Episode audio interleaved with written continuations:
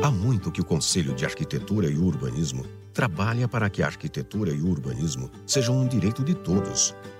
Defendemos que todos os cidadãos convivam em espaços residenciais, comerciais ou áreas públicas projetados e construídos com a assistência técnica de profissionais legalmente habilitados.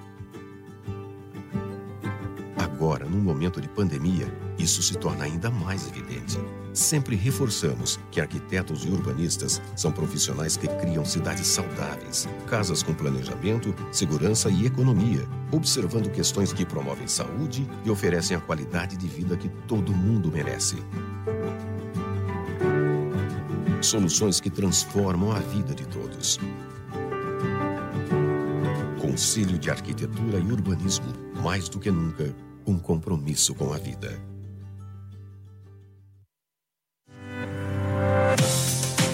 Há 35 anos, a Associação de Arquitetos e Engenheiros de Novo Hamburgo mantém-se fiel aos princípios que a norteiam, totalmente ligados à valorização profissional, fortalecendo a atuação de arquitetos e engenheiros junto à sociedade, ressaltando valores como a amizade, o companheirismo e a formação de profissionais conscientes na busca de uma comunidade melhor.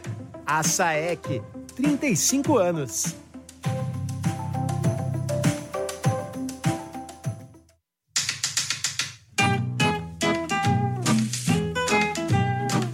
Programa seguir estará disponível, assim que terminar, no Facebook da Rádio Arquitetura e em formato podcast, nos nossos perfis nas plataformas de streaming Deezer, Castbox, TuneIn e Spotify, com atualizações todas as segundas-feiras.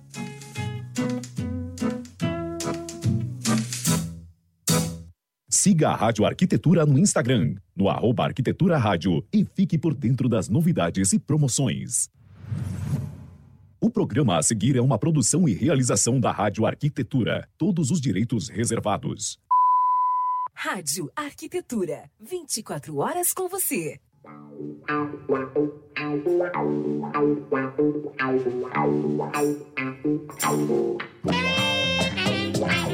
Muito bem, Rádio Arquitetura, uma nova rádio para novos tempos. Uma ótima tarde para você conectado aqui em Rádio Arquitetura com.br nesta tarde de sexta-feira, 15 de outubro de 2021, uma tarde nublada aqui, pelo menos na Grande Porto Alegre, né? Depois de uma chuva, agora tempo nublado, temperatura amena em 21 graus e 4 décimos. Começando mais uma edição do programa especial Toda Arquitetura, uma série de quatro episódios sobre os 35 anos da SAEC Novo Hamburgo, Associação de Arquitetos e Engenheiros de Novo Hamburgo, no Rio Grande do Sul. Lembrando que esse programa é produzido e realizado pela SAEC em parceria aqui com a Rádio Arquitetura e conta com o apoio do Conselho de Arquitetura e Urbanismo do Rio Grande do Sul, o CAL-RS.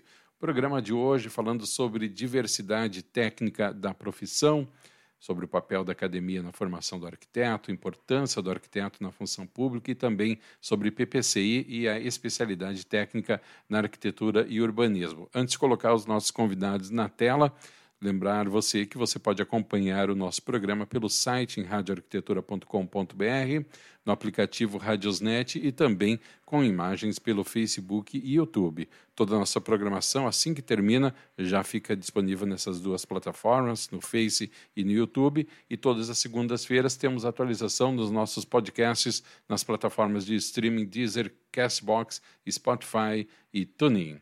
Muito bem, 14 e 3, colocando aqui os nossos convidados para a gente começar esse bate-papo aqui na tela. Alan Eisfeld, arquiteto. Boa tarde, Alan. Boa tarde, Alexandre. Tudo bom? Tudo bem, bem-vindo novamente, Alan, que é um grande parceiro aqui também da Rádio Arquitetura, sempre muito bem-vindo aqui por nós. Também com a gente, Carolina Konarzewski. Boa tarde, Carolina, bem-vinda. Oi, boa tarde, Alexandre. Tudo bem? Obrigada. Tudo ótimo. E também com a gente, Andréa Schitz. Boa tarde, Andréa. Bem-vinda, Andréa. Boa tarde, Alexandre. Muito obrigada por participar hoje do teu programa. Imagina, a honra toda nossa. A ideia do programa é a gente fazer um grande bate-papo temos aqui três especialistas nas suas áreas, os temas que nós iremos abordar, mas mesmo assim a gente pode fazer um bate-papo entre nós e entre você, querido ouvinte que está nos acompanhando. Para você participar é só entrar em contato com a gente pelo WhatsApp 51982119741, vou botar aqui na tela, e também através do chat, tanto no Face quanto no, no YouTube. Muito bem, eu vou pedir que, para a gente começar, que vocês façam uma breve apresentação de vocês, um, a atividade profissional, para que a gente possa contextualizar e depois, na sequência, entramos aí nos temas que a gente vai desenvolver durante o programa nesse especial da SEC 35 anos. Vou pedir que a André, pode ser, André, comece? Pode ser. Então, boa tarde aos nossos ouvintes. Eu me chamo Andréa Chitz, sou arquiteta e urbanista da Prefeitura Municipal de Novo Hamburgo. Hoje ocupo o cargo de diretora de projetos executivos. Então, estou a serviço da comunidade, trabalhando para a nossa cidade, projetando por ela. Esse é o meu, o meu trabalho do dia a dia, olhar para a nossa cidade e projetar. Uhum. E como isso é importante, né, André? Ter esse olhar sobre a cidade, um olhar mais técnico e ao mesmo tempo humano, né? trazendo questões relacionadas à arquitetura. Seja bem-vinda. Daqui a pouco a gente entra aí na, na pauta aí do, do, sobre isso daí. Carolina Konarzewski, boa tarde. Te apresenta para nós, por gentileza. Boa tarde, boa tarde aos nossos ouvintes. Uh, eu sou arquiteta urbanista, fiz especialização de engenharia de segurança do trabalho e um, como eu já tenho um histórico de família, enfim, do meu pai, né? Desde que eu nasci, eu, eu vejo a prevenção de incêndio. Hoje ele é coronel da, da reserva, mas atuou por 20 anos nos bombeiros, inclusive no, no caso da Boate Kiss. E nós temos um escritório que é focado na parte de prevenção contra, contra incêndio. Muito bem. Alan, bom, boa tarde, bem-vindo novamente. Te apresenta aí para quem porventura não te conheça, mas vamos em frente lá. Vamos lá, vamos lá. Bom, boa tarde a todos, Andréia, Carol. Carol, prazer em te rever.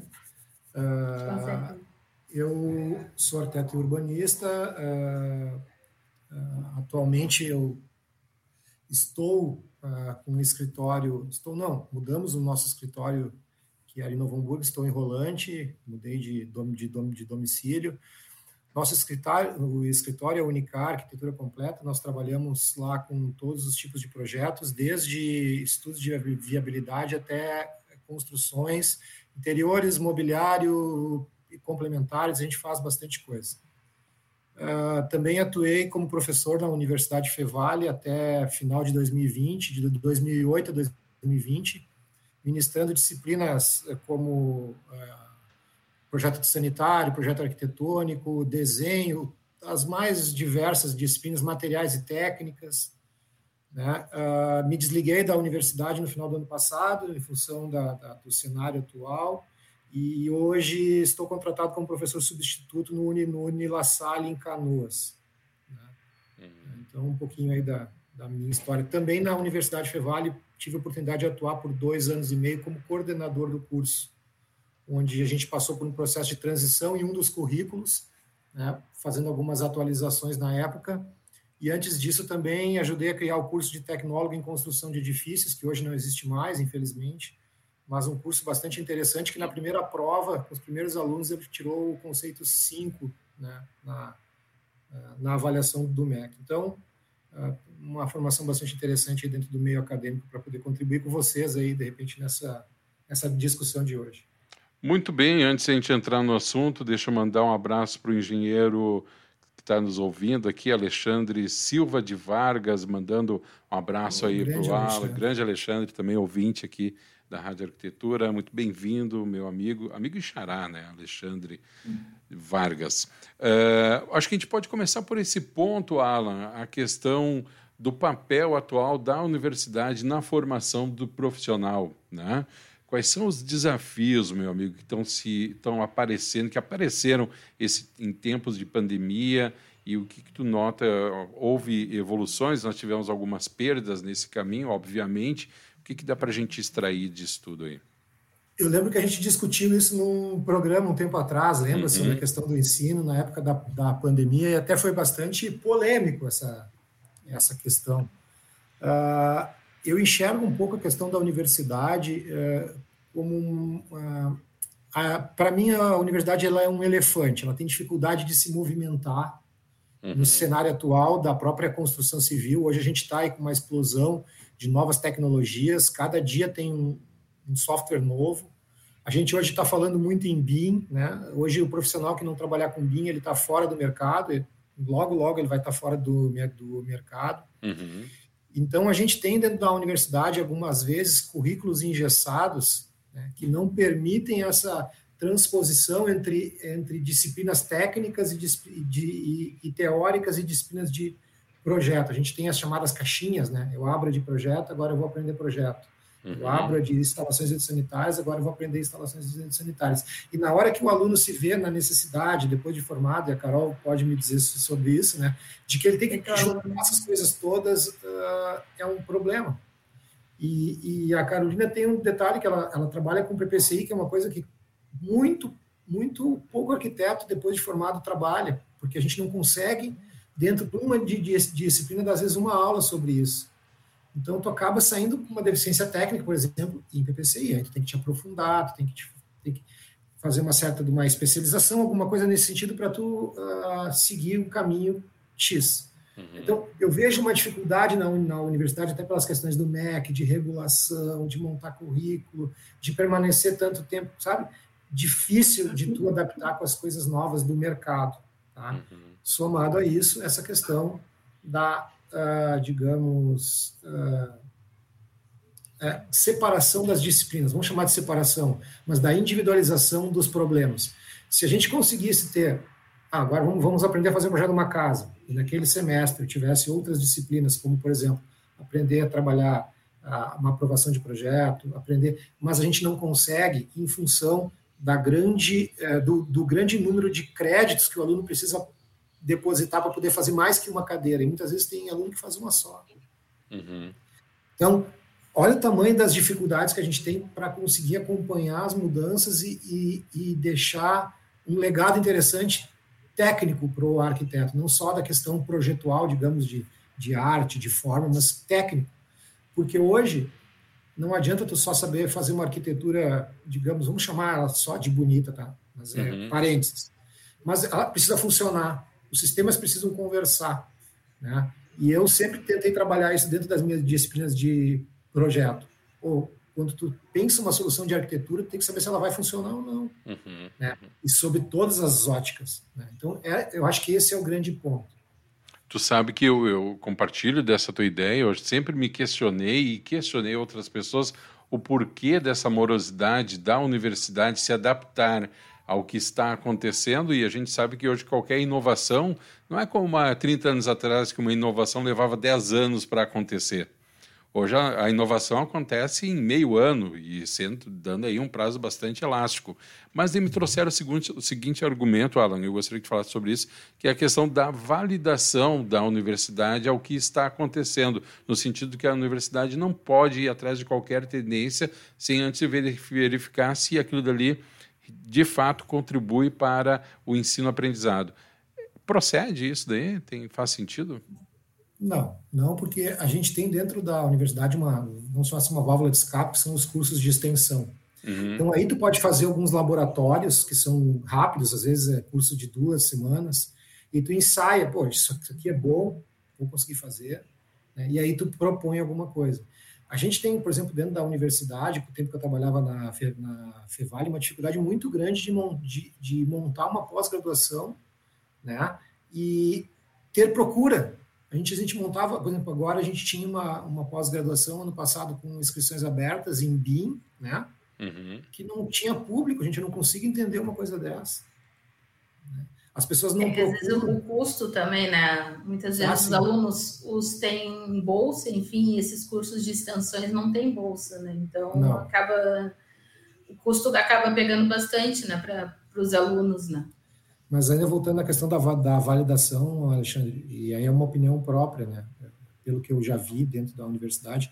A, a, a gente tem as diretrizes curriculares nacionais, que a gente tem que uh, trabalhar em cima delas, junto com o que a gente acredita que tem que ter um curso de, de arquitetura, uhum. monta um curso e ele tem uma certa duração. Tu vai ser 10 semestres naquele curso, não pode mudar o currículo de, antes disso. Uhum. Se tu uhum. começar a, com, essa, com essas mudanças, tu começa a ter 500, 500 currículos. Isso é um problemaço. Uhum. Então, às vezes, é mais fácil tu ter um currículo um pouco mais amplo, com uma emenda um pouco mais aberta, que te possibilite trazer pessoas para dentro daquela disciplina que possam atuar ali de uma forma mais uh, abrangente. Uhum. Acho que essa é a grande questão. E eu, e, eu, e eu participei no ano passado, final de 2019, se eu não me engano, da reformulação do currículo da Fevale. A gente mudou o currículo fazendo justamente isso. Né? Os projetos iriam começar a ter disciplinas técnicas junto com o projeto e abrir um pouquinho mais essa possibilidade, não deixar travado, ó, só pode ensinar matemática aqui, não, pode ensinar raciocínio lógico, utilizando vários instrumentos. Uhum. E daqui a pouco pode entrar matemática. Eu usei um exemplo qual, uhum. qualquer, mas aí tu tem mais liberdade. Eu acho que a palavra é ter mais liberdade para poder o professor buscar mais coisas para o seu aluno. Mas aí eu faço uma provocação para ti, para Carol e estendo também para André. Vocês não acham qual é a percepção de vocês sobre uh, estamos falando sobre curso, os cursos de extensão, mas a gente sabe que na internet, por exemplo, nas redes sociais há uma oferta uh, praticamente interminável de cursinhos com valores muito mais atrativos, embora de, de conteúdo bastante questionável, inclusive por parte de quem ministra esses cursos. Acho que se esvaziou um, um pouco e vende para a comunidade acadêmica em geral uma falsa ilusão de que está se profissionalizando ou está se aperfeiçoando em algum ponto, quando na verdade não tem muita garantia e acaba esvaziando não só os cursos de, de extensão, mas também como a própria universidade? Eu, vai? Eu... vai, André. Passar a batata para André, vai, André. Eu, é, eu ouvindo a palavra do Alan, né, essa questão do academicismo, da universidade e tal, como eu trabalho na área pública, eu recebo muitos estagiários que estão uh, estudando, né, e estão aprendendo sobre arquitetura. Mas eu vejo, assim, olha, uma discrepância ainda muito grande em várias ferramentas que nós temos hoje na parte de softwares, que nos facilitam muito a vida em tempo de, de projetar, mas eu sinto uma falta de, de cerne, sabe? De conteúdo interno do aluno, mas dentro da prática vivencial do que, que ele vai experiencializar depois quando ele se formar.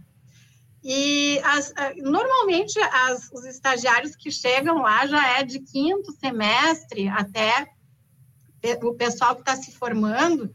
E eu vejo assim determinadas inseguranças profissionais, né, de conteúdos profissionais muito relacionados a poder entender o que que eles estão fazendo.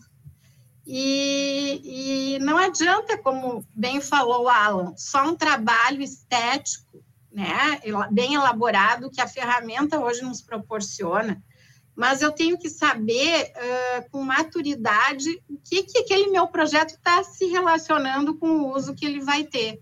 Né? Então, eu sinto assim, eu, é um dos questionamentos, uma das discussões que a gente tem entre a gente lá na prefeitura, o quanto a universidade ela está formando os alunos, sabe? Para o profissional de mercado, para o profissional acadêmico que vai ministrar aula, porque é muito, é muito diferente.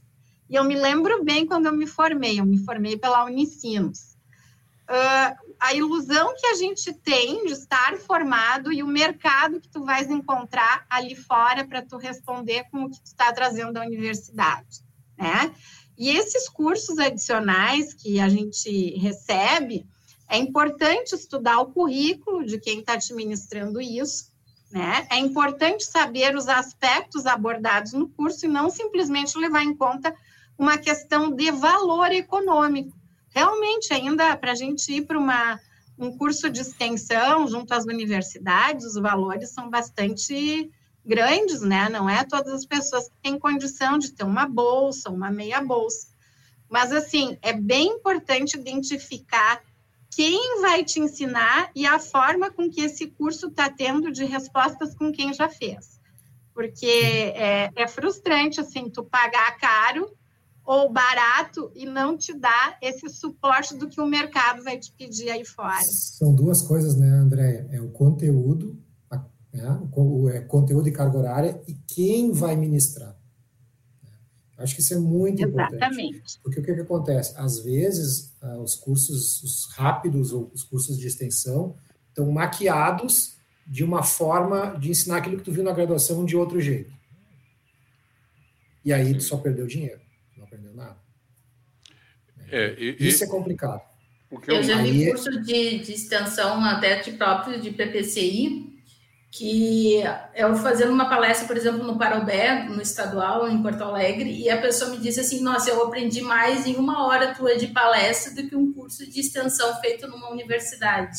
Então, realmente, se a pessoa pagou caro, enfim, a pessoa que estava ministrando o curso, às vezes não tinha tanta, fez, tanta noção, né? E o que eu sinto também na área acadêmica, que eu tive problemas, realmente, eu tive, por exemplo, oito cadeiras de História da Arte, e a parte de prevenção de incêndio, eu não, nem, nem o que é um extintor não tinha na, na universidade. E é hoje em dia a gente projetar uma edificação sem ter a noção de que é uma saída de emergência, o que é necessário, eu acho que isso envolve tanto, tanto tirando a residência unifamiliar, mas todos os outros projetos né, na universidade deveriam ter ao menos uma questão básica, como tu projeta uma saída de emergência, sabe?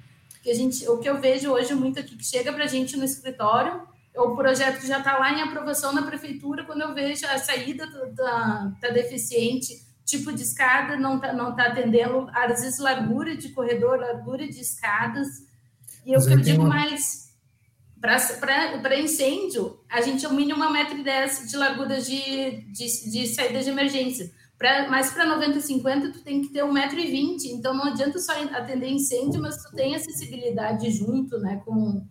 Então acho que falta realmente essa interação, principalmente na universidade. Eu vejo aqui no escritório também a gente conversando com os estagiários, que realmente hoje em dia os currículos das universidades, pelo que eu sei, até o, o professor Alexandre Vargas, que dá a cadeira na Universidade de Santa Maria, que tem realmente uma cadeira específica para prevenção de incêndio, uhum. porque as outras universidades têm uma pincelada uma que outra dentro do embutida na própria cadeira, digamos, de, de projeto. Mas o Carol, de hidro, né? Hoje a gente tem. Né? O Carol, mas tu, tu, não acha que vocês não acham qual foi a expectativa, especialmente da Carol, mas de vocês também, após a tragédia da Boate Kiss, que é, inclusive está voltando a falar, haja visto que vai ter o, o, julgamento agora no início de dezembro, né? então está é, voltando à pauta, e inclusive a rádio fez um especial essa semana sobre Sim. a Boate Kiss, né?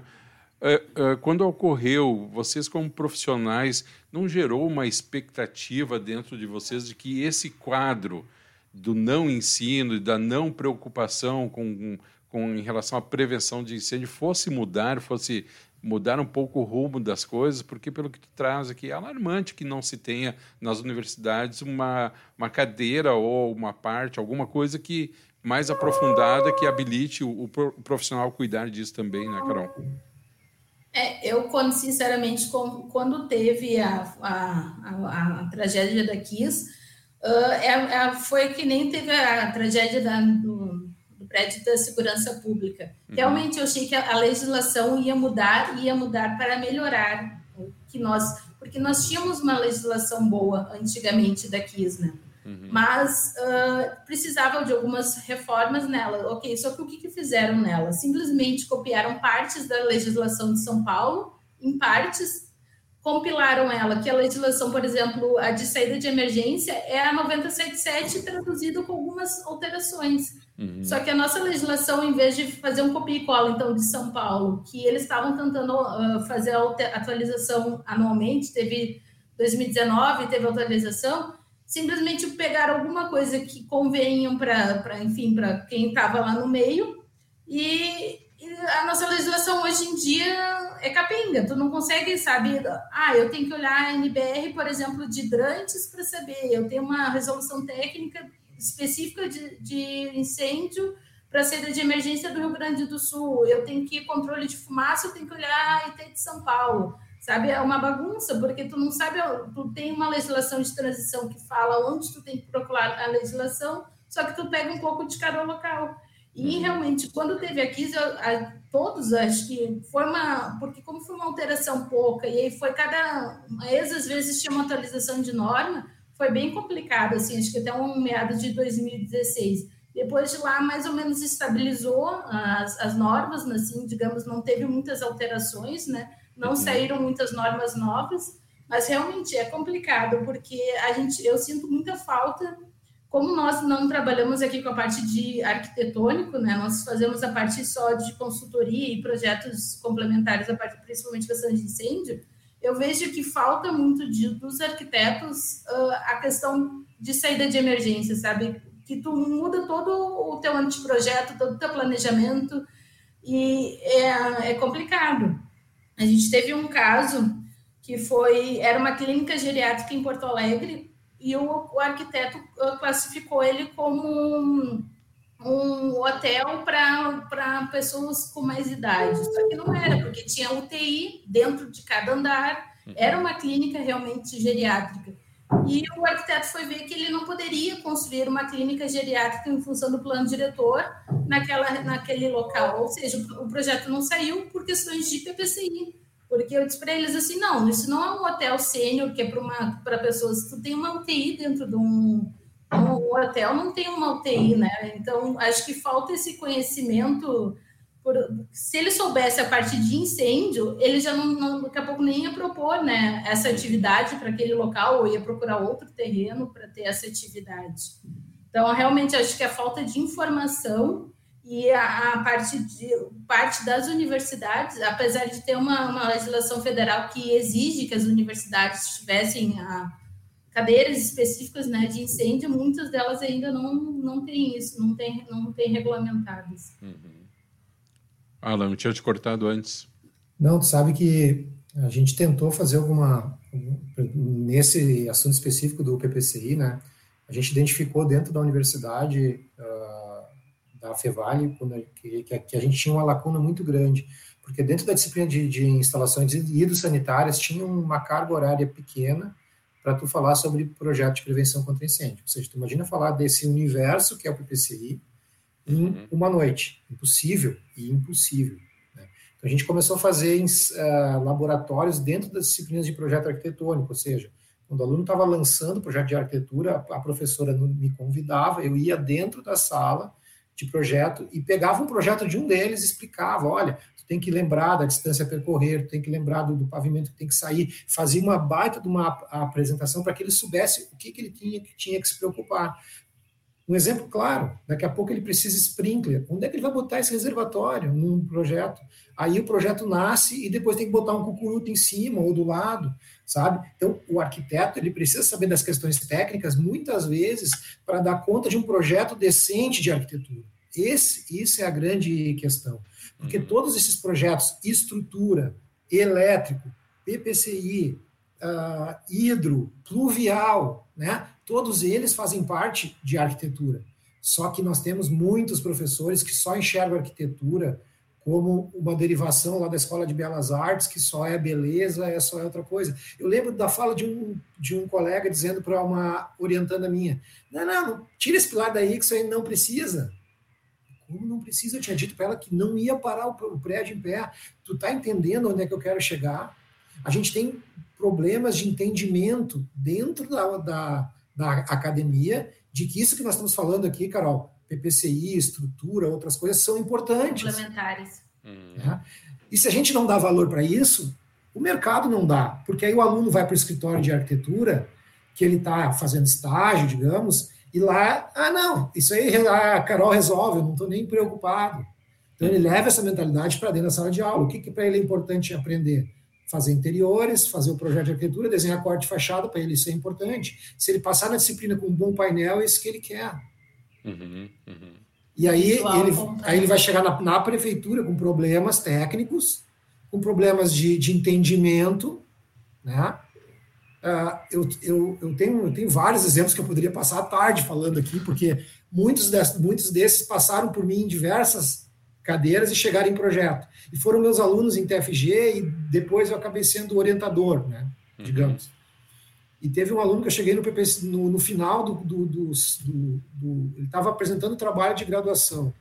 Eu disse, cara, tu está fazendo uma casa, uma casa, uma boate, tá? Pelo, pela tua área, pelo teu uso, tanto, tanto precisa isso, isso, isso, a tua distância a percorrer está errada, a tua escada está errada, tu tem que botar uma escada enclausurada, onde é que tu vai botar, tu não consegue, sabe? Comecei a, ou seja, o projeto estava totalmente errado. Mas uhum. isso não foi uma questão para reprovar um aluno, né? É, tá vendo? foi? Como é, como é complicado. Então, vocês vejam, né? Só pegando o gancho do Alan, para um prédio, toda a complexidade envolvida de todos esses complementares que a gente comentou aqui e ser aprovado numa prefeitura. Eu, o meu trabalho profissional na prefeitura é exatamente projetar né, áreas urbanas, áreas de uso coletivo, né? Pensar na cidade, para onde ela vai crescer, de que forma, né? Estudar toda a questão viária. Existe uma complexidade muito grande que em cinco anos de arquitetura, eu sinto muito, não é possível a gente ter pinceladas uh, mais aprofundadas, porque realmente, quando tu te forma, tu vai canalizar o teu estudo para aquilo que está sendo emergente ali na solicitação profissional. Eu fui solicitado um tempo para projetar para a saúde, para a arquitetura de saúde aqui da, de Novo Hamburgo, eu fiz as UPAs, fiz a ampliação do hospital de 60 leitos, fiz as unidades básicas de saúde, e durante a minha faculdade eu não tive nenhuma cadeira direcionada à arquitetura hospitalar. Ou seja, eu tive que me especializar para projetar para a prefeitura, porque senão eu não saberia o que é uma RDC 50, não saberia uh, projetar os, uh, as unidades de uma ala hospitalar, que é uma outra grande pasta com situações muito peculiarizadas para tu projetar um hospital hoje em dia, né? Que dirá todas as instalações especiais que vem oxigênio, que vem ar comprimido, que vem todo um aparato que é próprio da linguagem hospitalar. Então, eu acho que aqui as quatro pessoas percebem bem que a arquitetura ela tem uma amplitude muito grande. Aliás, é um dos cursos dentro do currículo uh, universitário que abre muitos campos depois para tu seguires, né? No caso aqui, eh, falando exatamente da parte de prefeitura, eu tenho que entender de paisagismo, eu tenho que entender de arquitetura hospitalar, eu tenho que entender de esporte, eu tenho que entender de escola, eu tenho que entender de praça, eu tenho que entender de ginásio, eu tenho que entender de rua, de, que é uma outra escala, a escala da, da via pública é outra da escala da edificação. Então, assim, ó, tu tem que te, te pluralizar em vários aspectos. Essa questão que a Carol falou do, do incêndio é uma raiz muito importante de nascimento de projeto. Porque se tu não pensar nisso ali, tu, quando o teu projeto estiver relativamente pronto, pode dar todo um problema muito sério que tu vai ter que mexer em tudo.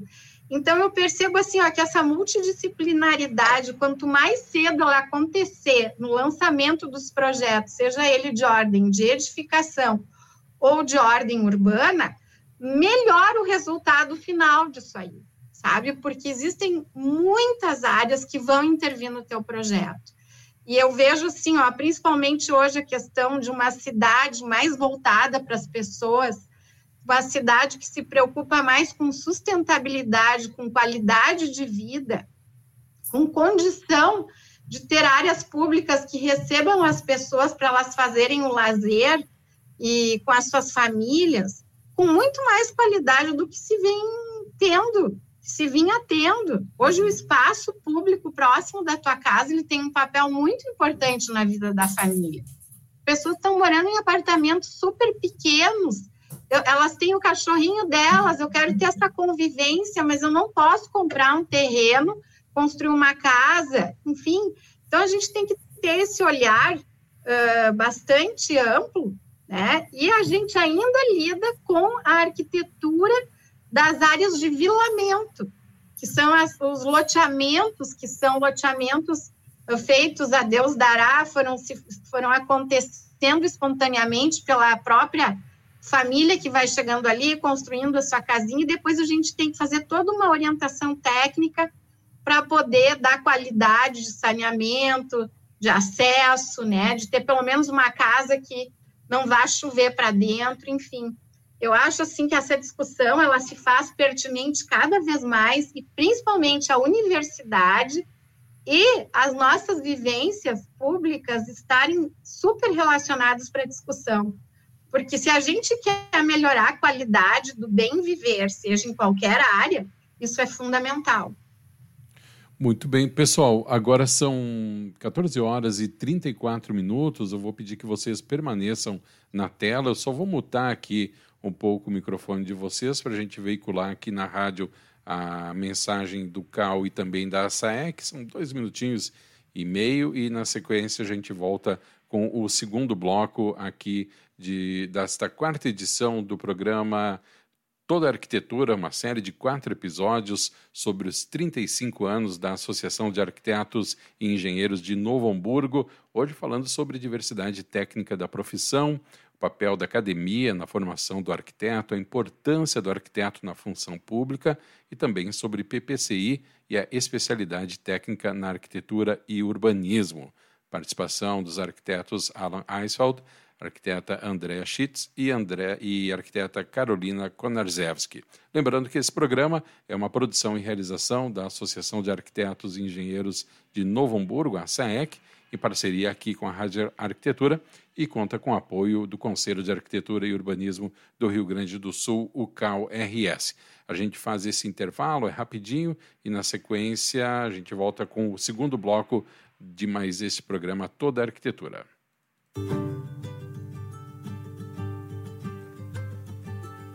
Que o Conselho de Arquitetura e Urbanismo trabalha para que a arquitetura e o urbanismo sejam um direito de todos. Defendemos que todos os cidadãos convivam em espaços residenciais, comerciais ou áreas públicas projetados e construídos com a assistência técnica de profissionais legalmente habilitados. Agora, num momento de pandemia, isso se torna ainda mais evidente. Sempre reforçamos que arquitetos e urbanistas são profissionais que criam cidades saudáveis, casas com planejamento, segurança e economia, observando questões que promovem saúde e oferecem a qualidade de vida que todo mundo merece. Soluções que transformam a vida de todos. Conselho de Arquitetura e Urbanismo, mais do que nunca, um compromisso com a vida.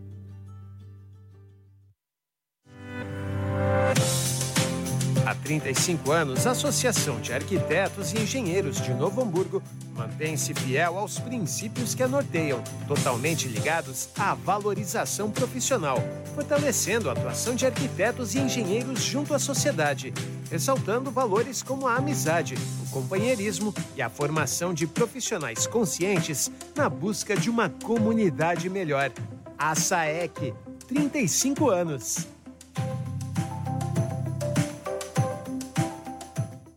Você está conectado na Rádio Arquitetura.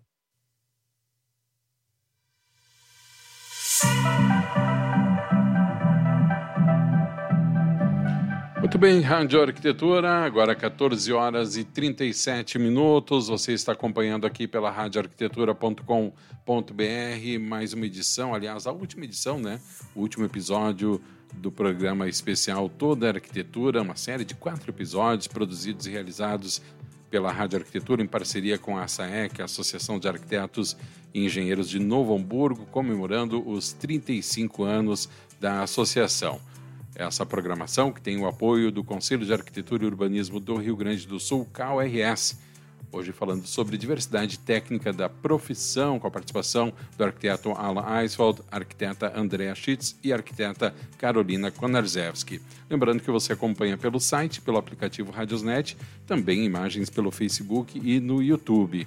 Toda a programação da Rádio Arquitetura, a exemplo desse programa, fica disponível assim que termina no YouTube e também no Facebook e nas nossas plataformas de streaming, formato podcast, Deezer, Castbox, Spotify e também no Tuning. Vou abrindo novamente aqui o microfone dos nossos convidados para a gente ir para a segunda parte do programa. Lembrando que você pode interagir conosco através do WhatsApp 51982119741 também através do chat aqui do Facebook e do YouTube.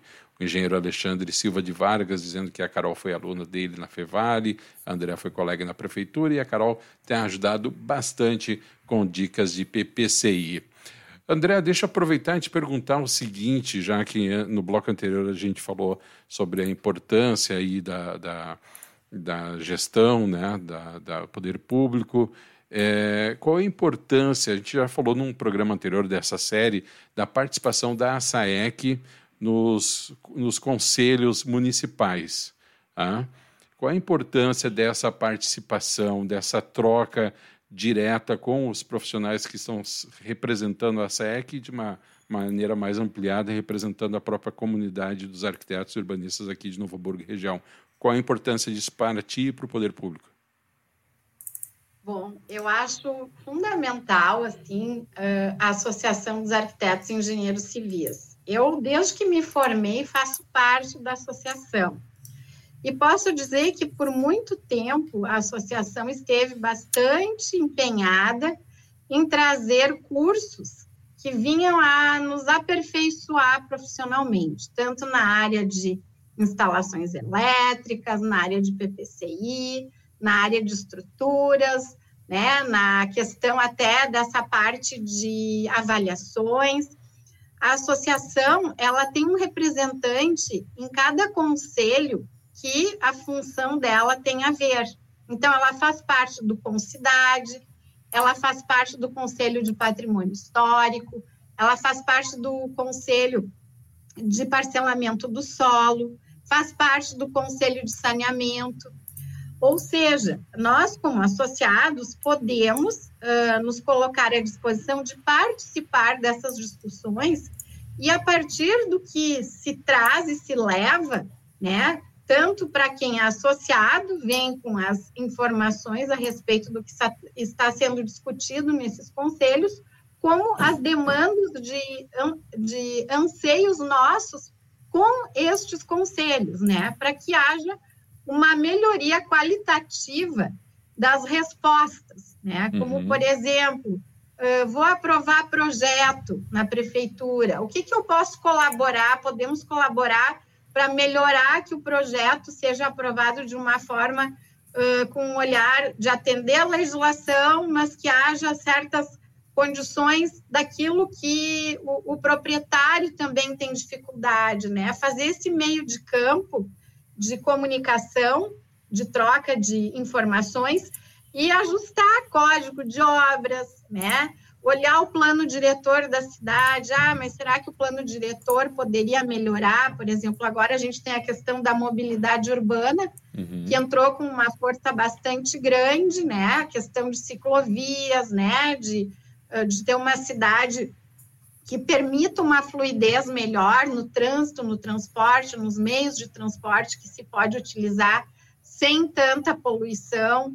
Então, esses pontos de conselhos, a, o papel da associação é bem importante, porque é um leve traz, né? Tanto a associação contribui, traz sugestões, como ela leva as informações de discussão ao associado, que é importante que tenha conhecimento, né, do que está se discutindo. Deixa eu aproveitar e só fazer um comentário. Eu gostaria que tu falasse a respeito disso, porque é uma curiosidade muito particular e acho que é o momento.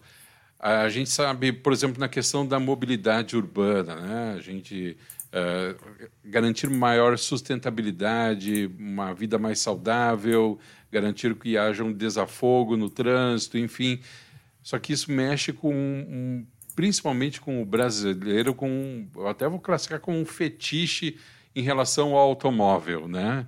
E eu tenho, vi, tenho percebido quanto a prefeitura tem se preocupado com isso. E eu saldo isso, saúdo isso, né? Essa preocupação uhum. com toda essa questão da mobilidade que está perfeitamente antenado com o, o, o, caminho que o mundo está tomando.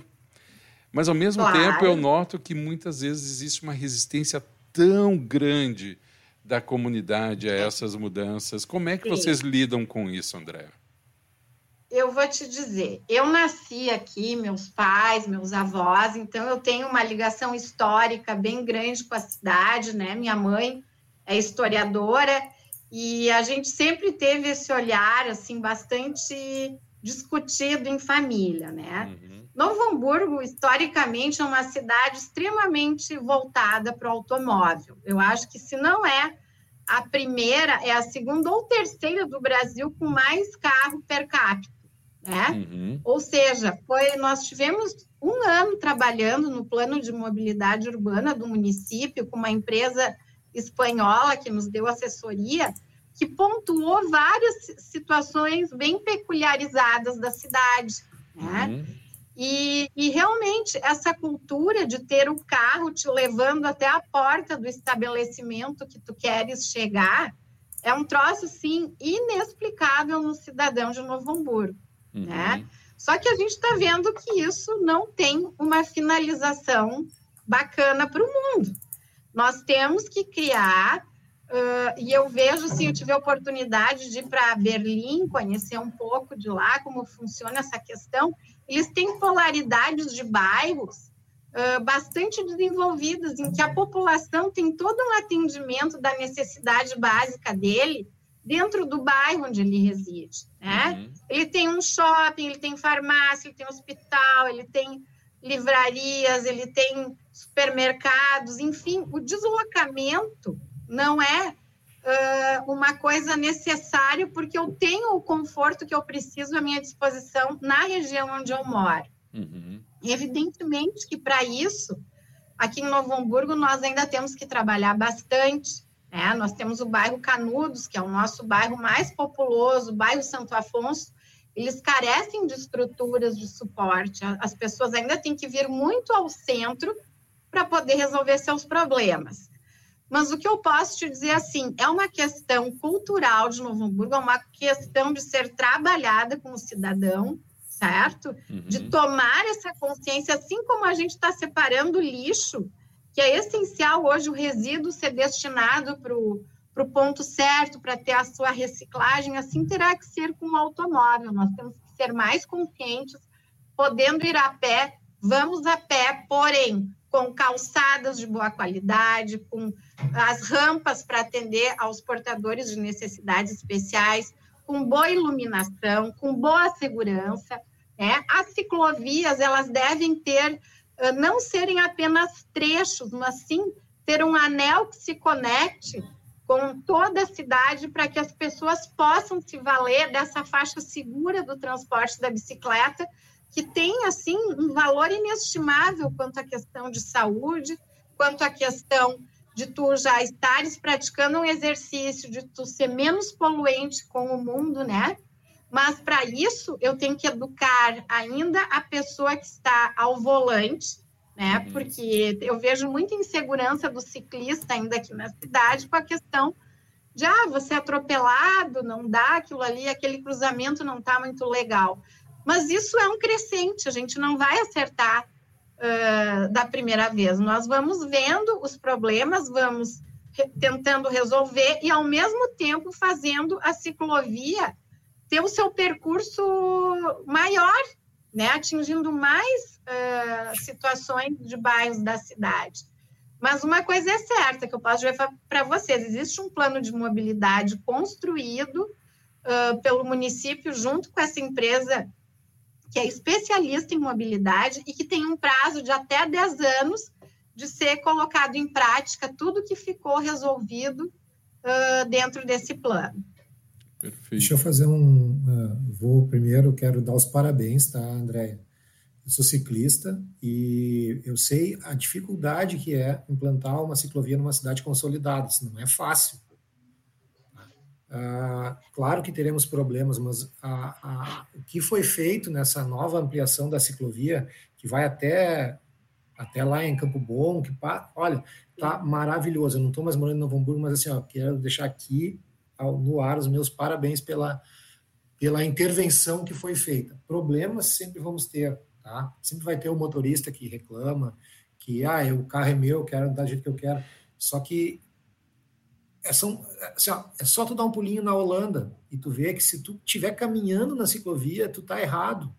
Tá? Porque lá a, a ciclovia é para o pessoal andar de bicicleta e lá só tem bicicleta, tu não tem mais carro quase. Né? Então uhum. é diferente, é cultural a coisa. A cidade é, do automóvel, é Novo Hamburgo é assim, é a cidade do, do automóvel, cresceu hum, com isso, né? mas vai ter, a gente vai ter que bater nessa, nessa tecla muito ainda, muito, muito, muito. Muito ainda. É, muito. É, é, tão cultural que um dia desses eu peguei um Uber e ele e eu, eu sou daqueles que entram no, no, Uber tem que conversar com o motorista, né? Fico ali batendo papo. eu não sei, não sei ah, fechar minha boca. que tu gosta de bater papo. Ah, eu não sei fechar minha boca, cara. Eu já puxo assunto tempo, não sei o quê, e daqui a pouco ele falando sobre a ciclovia e criticando a ciclovia, a ciclovia e cri, criticando os, os ciclistas, porque ele disse assim, ó, que ele foi fazer a conversão à esquerda e ele foi atravessar pela ciclovia. Eu não lembro se ele estava falando aqui de Novo Hamburgo, de que cidade ele estava falando, mas enfim, ele foi fazer a conversão à esquerda e ele teve que cruzar a ciclovia e vinha um ciclista. E ele disse assim: Mas, Tchê, mas o ciclista não viu que eu estava vindo, eu ia entrar para a esquerda, por que, que ele não parou? E eu pensei: Meu amigo, não é ele que tem que parar olha a desproporção é. dele, dele disse assim, não, no fim a gente atropela um ciclista desse, eh, se incomoda o resto da vida. Ou seja, é uma construção cultural e que não é de uma hora para outra, mas é evidente que os passos iniciais eles têm que ser tomados, né? Precisam ser dados, sim. E uma coisa bem importante, né? Vocês todos com certeza vão a Gramado, é uma cidade turística internacional.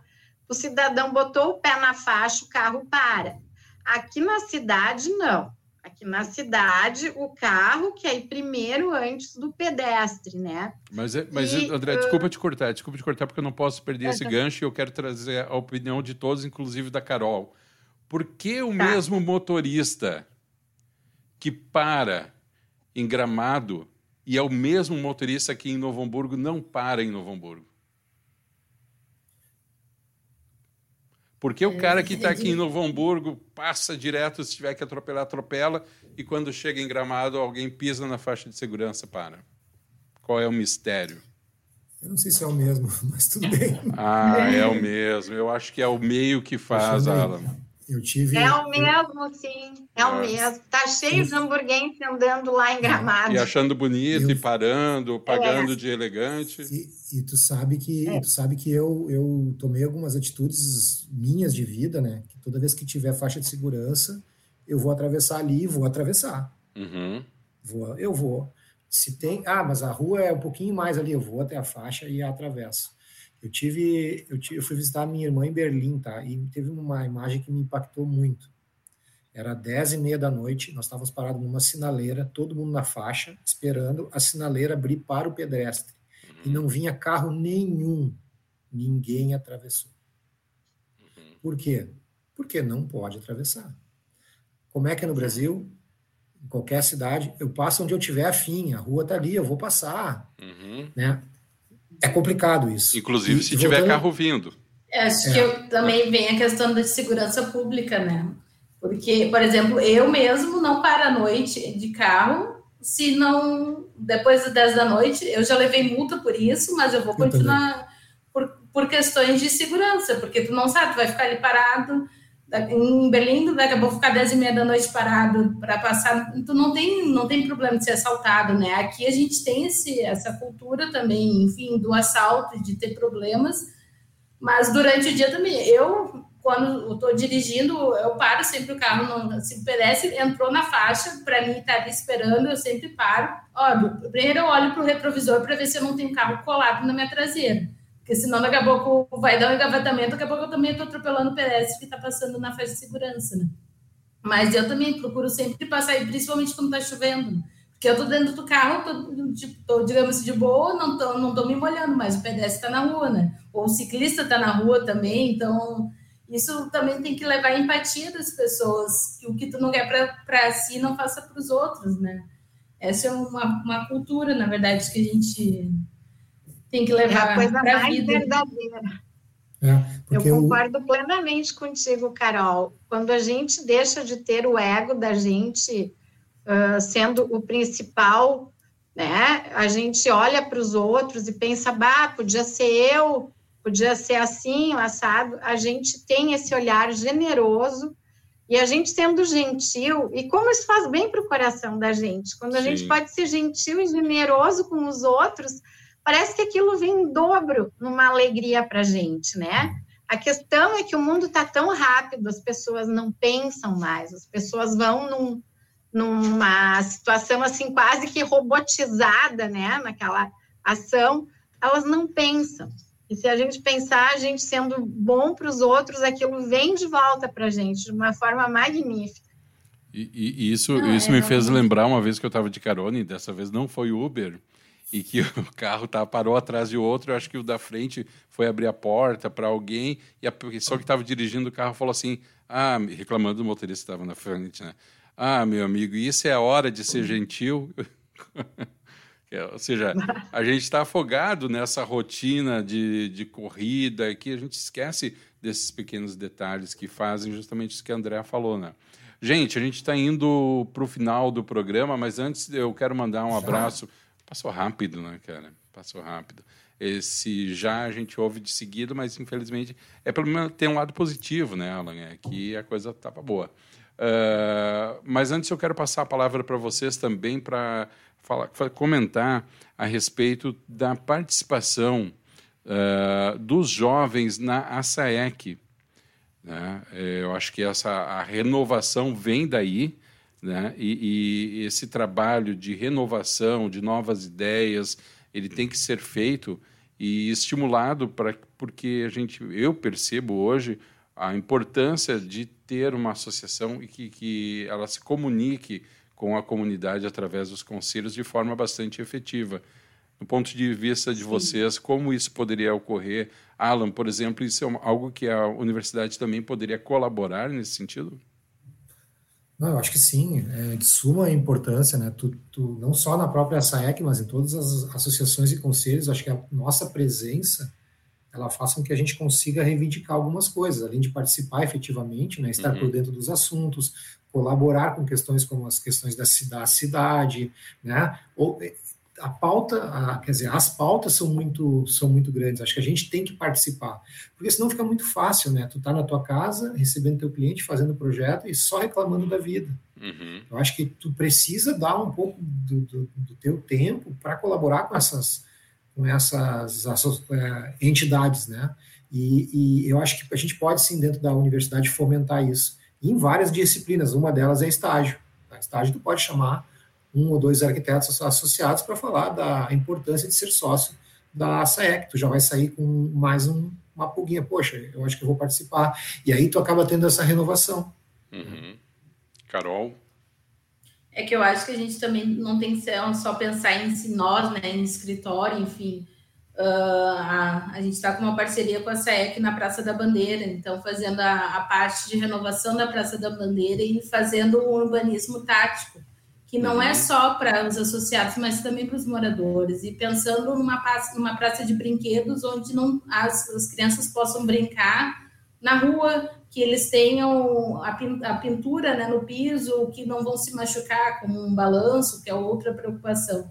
Então, acho que isso, o nosso conselho e a nossa, a nossa associação, né, a SAEC, também visa isso, a gente pensar no outro e, no, e nós, como arquitetos e especialistas na área, né, ver o que, que a população também precisa e ir atrás, né, ajudar sempre, e o que a gente puder. Eu mesmo, quando me convido para qualquer palestra, para qualquer curso, ou ter dúvidas, às vezes a gente pensa assim, ah, mas eu não estou ganhando para isso, mas tu está passando conhecimento, e conhecimento não tem valor, sabe? Então, acho bem legal isso.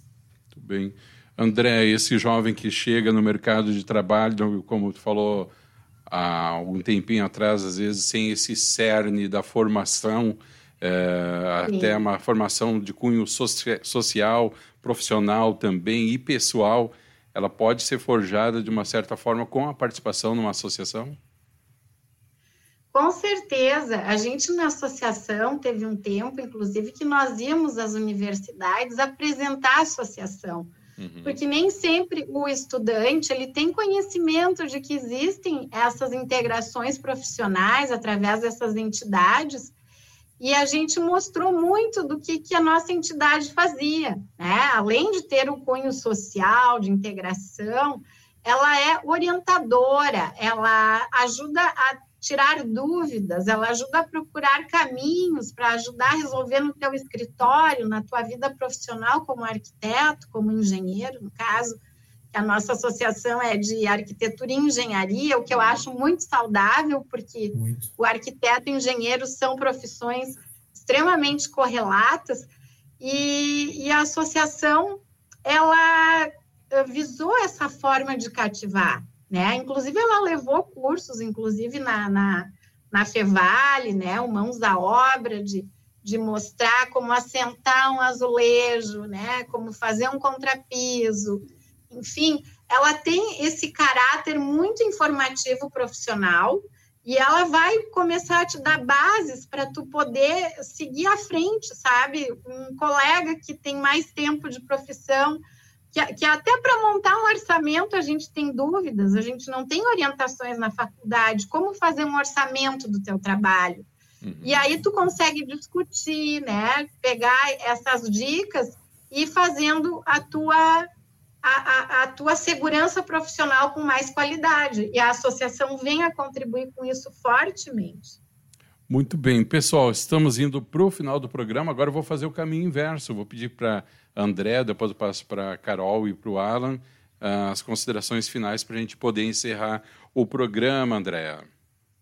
Sim, eu queria agradecer essa oportunidade, porque como é, como é bacana a gente ter canais de poder dividir o que se vive na nossa profissão, né? E, e esse programa, através aqui da SAEC, 35 anos, conseguiu trazer uma discussão que eu acho que quem ouviu uh, teve muito proveito, porque foi a universidade, foi o órgão público, foi a profissional com uma formação específica no PPCI, dando dicas, orientações. Eu só tenho a agradecer e enquanto eu estiver na prefeitura e precisarem da minha contribuição, no que eu puder ajudar, eu me coloco à disposição. Muito obrigada. Muito obrigado. Carol. Eu gostaria de agradecer o convite à, SAEC, né? e, e, também colocar à disposição, estou sempre aberta a discussões e o que eu puder sempre passar de conhecimento para as pessoas, ainda mais num, num tema assim que ah, os, ah, principalmente os arquitetos necessitam e então, até a comunidade, né, não sabe o, o, que realmente é um PPC e qual a importância dele, né, uhum. E eu coloco também um escritório, enfim, a gente tem, eu não, eu não falei ele no, no início, né, mas o nosso escritório, ele tem um foco um pouco diferente, apesar de eu ser arquiteta, a gente também tem a parte de, de direito dentro do escritório, que funciona junto com ações, por exemplo, ambiental, a gente tem uma área ambiental, ou a área do incêndio, né, e tem a pessoa, a parte jurídica junto do escritório, então tu consegue contratar um único escritório e a gente está tá sempre aberta à disposição para todo mundo, tá bom? Muito obrigada, agradeço. Muito obrigado também, Alan. Legal, Alexandre. Bom, eu já sou quase parceiro da rádio, né? De novo, vou agradecer a pessoa da Rosana que nos convidou para participar aqui em nome da SAEC, uma grande oportunidade da gente falar nesses temas emergentes, acho que é importante a gente trazer sempre a, a pauta essas questões de, de, de de como o ensino está impactando a arquitetura, tudo que já foi falado aqui, né? Uh, me coloco à disposição para outros assuntos. Eu gosto muito de debater, de falar sobre assuntos novos. Eu sou bastante inquieto, tecnologias, o que tu precisar, o que vocês precisarem, até os parceiros, né? Vamos, vamos, vamos falar mais sobre arquitetura, vamos falar mais sobre projetos, vamos falar mais sobre cidades. Acho que quanto mais a gente fala, é, mais a gente desmistifica algumas coisas que a gente tem muito forte. Muito bem, uh, não só desmistifica, como também amplia né, Alan, a consciência das pessoas sobre todas as atividades da arquitetura dos arquitetos. Né? Às vezes a comunidade, o senso comum, acha que é, há uma restrição ou classifica só de uma forma e acaba não conhecendo todas as possibilidades que pertencentes aí à atividade profissional de arquitetos e urbanistas. Pessoal, Quero agradecer imensamente vocês, agradecer a SAEC por ter dado a oportunidade que da Rádio Arquitetura, em parceria com a associação, de produzir e realizar esse programa, programa Toda Arquitetura, quatro episódios. Hoje foi o último episódio falando sobre diversidade técnica da profissão.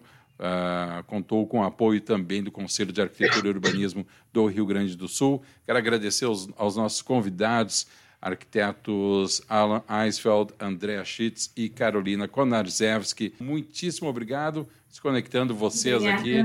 Valeu, Alan, muito obrigado. Obrigada, Valeu, tchau, tchau. Carol e Andréa. E aqueles que nos acompanharam, uh, muitíssimo obrigado. Alexandre Vargas mandando parabéns a todos. Muito obrigado, Alexandre aqueles que nos acompanharam todos os quatro episódios. Obrigado também pela companhia, obrigado pela audiência. A gente vai encerrando mais essa transmissão aqui na Rádio Arquitetura.